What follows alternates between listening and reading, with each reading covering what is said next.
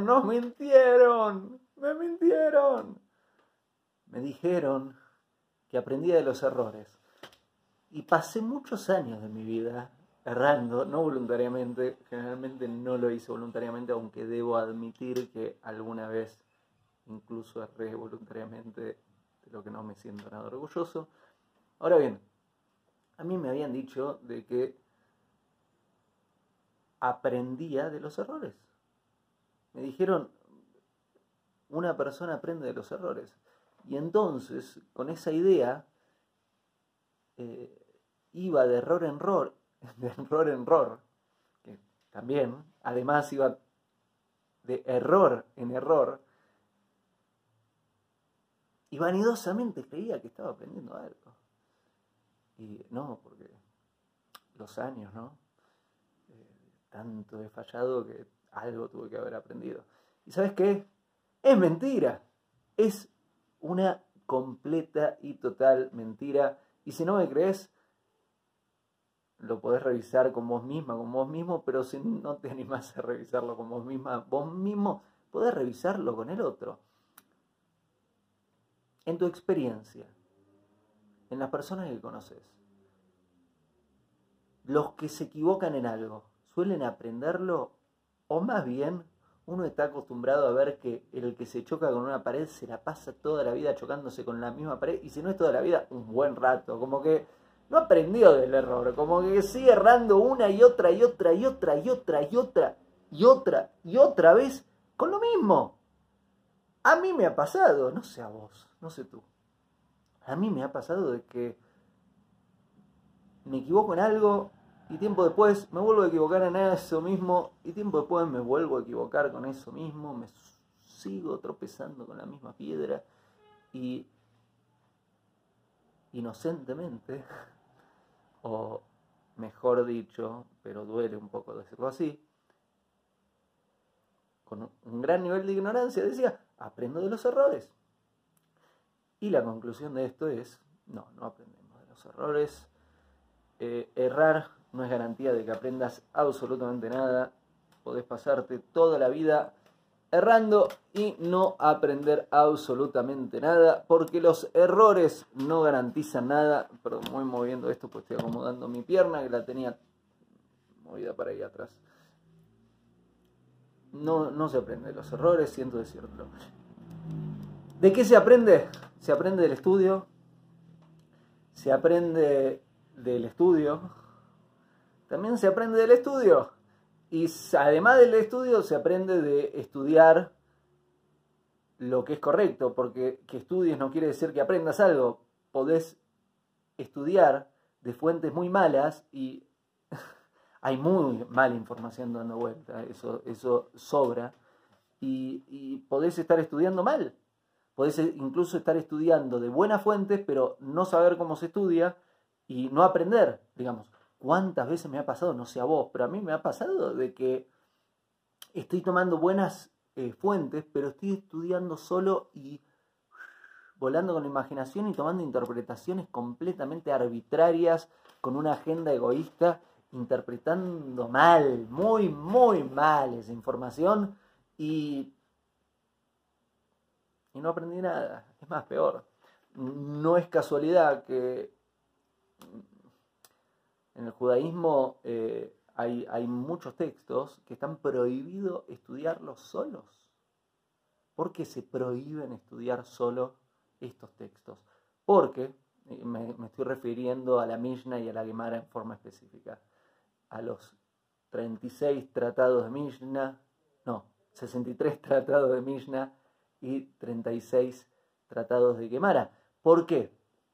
Porque la Torah sabe muy bien que si lo estudias solo, corres muchísimo riesgo de estudiar mal y en vez de aprender, desaprender y en vez de aprender, eh, tomar interpretaciones locas y decir, no, porque esto seguro quiere decir esto y esto seguro quiere decir esto otro y hacer teorías locas que te conducen a cualquier conclusión que no está bien. Entonces, ¿de qué aprendemos? ¿De los errores? No, de los errores no aprendemos. la única forma de aprender del error no es aprender del error, sino es reconocer qué fue lo que hicimos nosotros que participó en ese error. Observarlo, reconocerlo, informarnos bien, ir a, fuentes apropiadas, entender qué es lo que tendríamos que, corregir, qué es lo que tendríamos que no haber hecho y qué es lo que tendríamos que sí haber hecho, cambiar nuestro comportamiento y a partir de ahora comportarnos en forma mejor.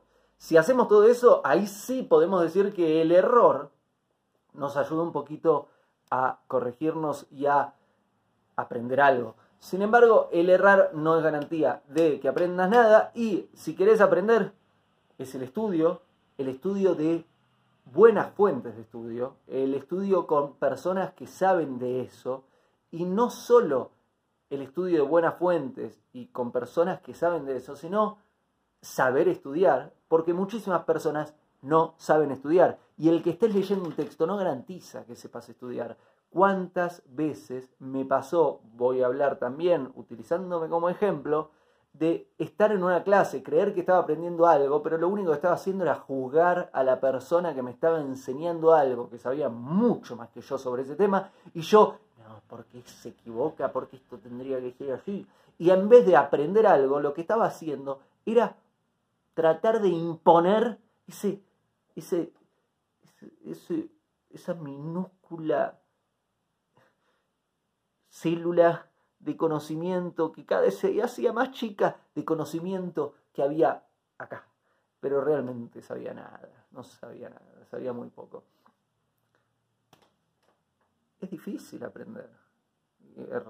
Para, para aprender se requiere una humildad enorme. No es casualidad que los sabios son tan humildes. Máxima humildad. Para aprender se requiere anulación. Quiere decir que lo que sabes lo tires un costado y te vacíes para poder recibir. Y muy pocas personas se animan a hacer eso. ¿Cómo me voy a anular yo? ¿Yo? ¿Yo? Eh, lo que traté de hacer es rayos láser. Ahora no estoy haciendo la, aplicación de los rayos láser y fondos de colores, pero esto imagínate que sea como rayos láser. Yo, yo, yo, yo. Y si hay mucho yo, no entra nadie más ahí. No entra otro. Olvídate las relaciones, no entra otro. Olvídate las amistades, no entra otro. Olvídate crecer en algo y no entra otro. Olvídate de aprender algo. Para aprender se requiere humildad, se requiere buenas fuentes. Vamos a cerrar la ventana que pasó una moto quiero evitar que haya mucho ruido. Se requiere humildad, se requiere buenas fuentes, se requiere saber cómo comportarse, se requiere vaciar la mente, se requiere escuchar, se requiere mucho esfuerzo, muchas veces también se requiere escribir y más. Estudiar no es fácil, aprender es mucho más difícil. Y si querés aprender, no dependes de los errores, porque los errores no te ayudan a aprender nada. Para aprender, estudiar, estudiar de las buenas fuentes, estudiar con las personas adecuadas, saber cómo estudiar bien y luego poner a aplicar eso que, que, aprendiste en la práctica. Ahora bien, si aplicás eso que aprendiste en la práctica y fallaste o hay errores y hay problemas, o te, tropezás con piedras, ahí podrías revisar si realmente aprendiste bien eso. Pues es posible que lo estudiaste, pero no lo aprendiste muy bien. Entonces, ahí volvemos a la parte del inicio. Mirá cómo todo se da vuelta y volvemos al inicio, qué bonito. ¿Aprendemos de los errores?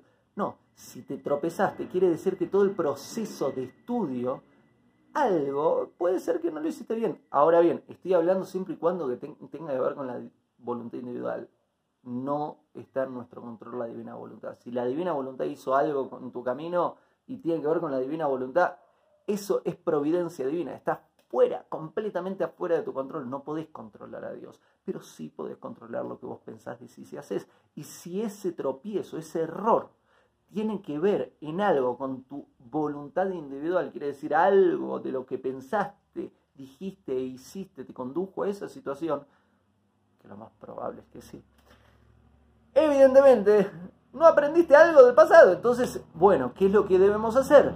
No aprendo de ese error, pero sí ese error es un llamado de atención, es un red flag. Ok, red flag quiere decir banderilla roja. Eh, ok, tengo que volver para atrás, tres pasos para atrás, juego de la boca, dos pasos para adelante, paso para atrás. ¿Qué, qué pasó? ¿Qué hice? ¿Qué me equivoqué?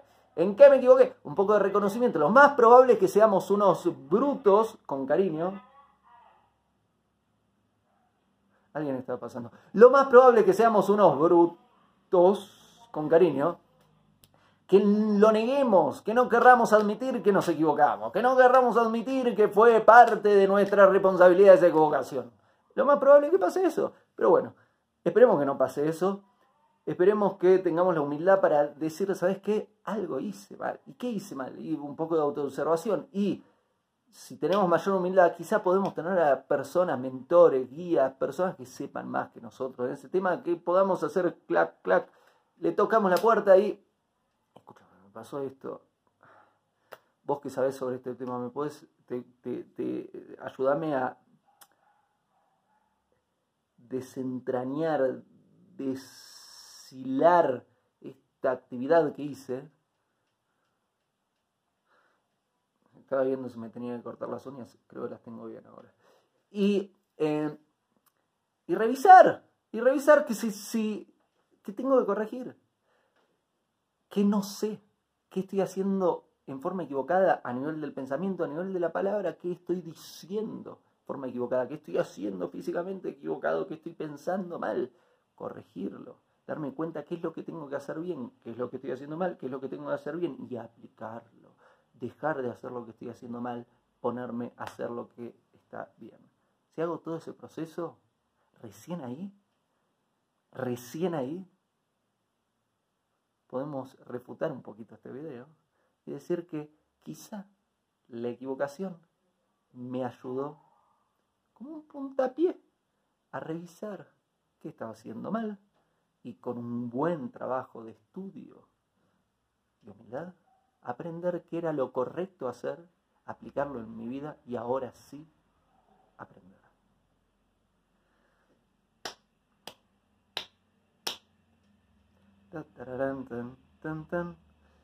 Gracias por acompañarme. Espero que te haya servido este video, al igual que los otros videos. Si te gustó este video, te invito a que te suscribas en mi canal. Hay un botón que dice suscribirte a mi canal de YouTube, donde voy compartiendo en forma bastante seguida consejos y ayuda para crecer en nuestras vidas, crecer en todas las áreas.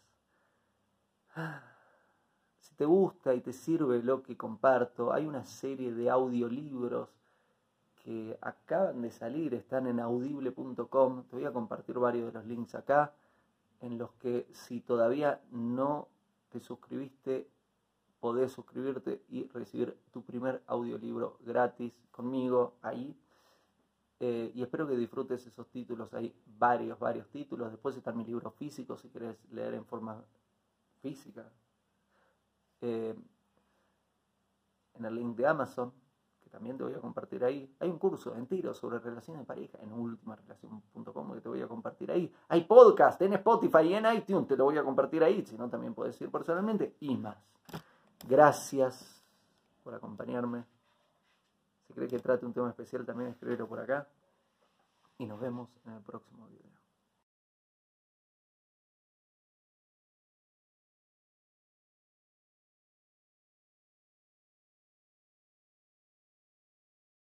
Hago esta rápida pausa comercial para agradecerte por oír mi podcast y pedirte que si te gusta lo recomiendes. Si te gustaría adquirir alguno de mis libros, podés encontrarlos en su formato físico y digital en Amazon y en su formato audio en Audible. Gracias y que continúes disfrutando del contenido que tengo para vos.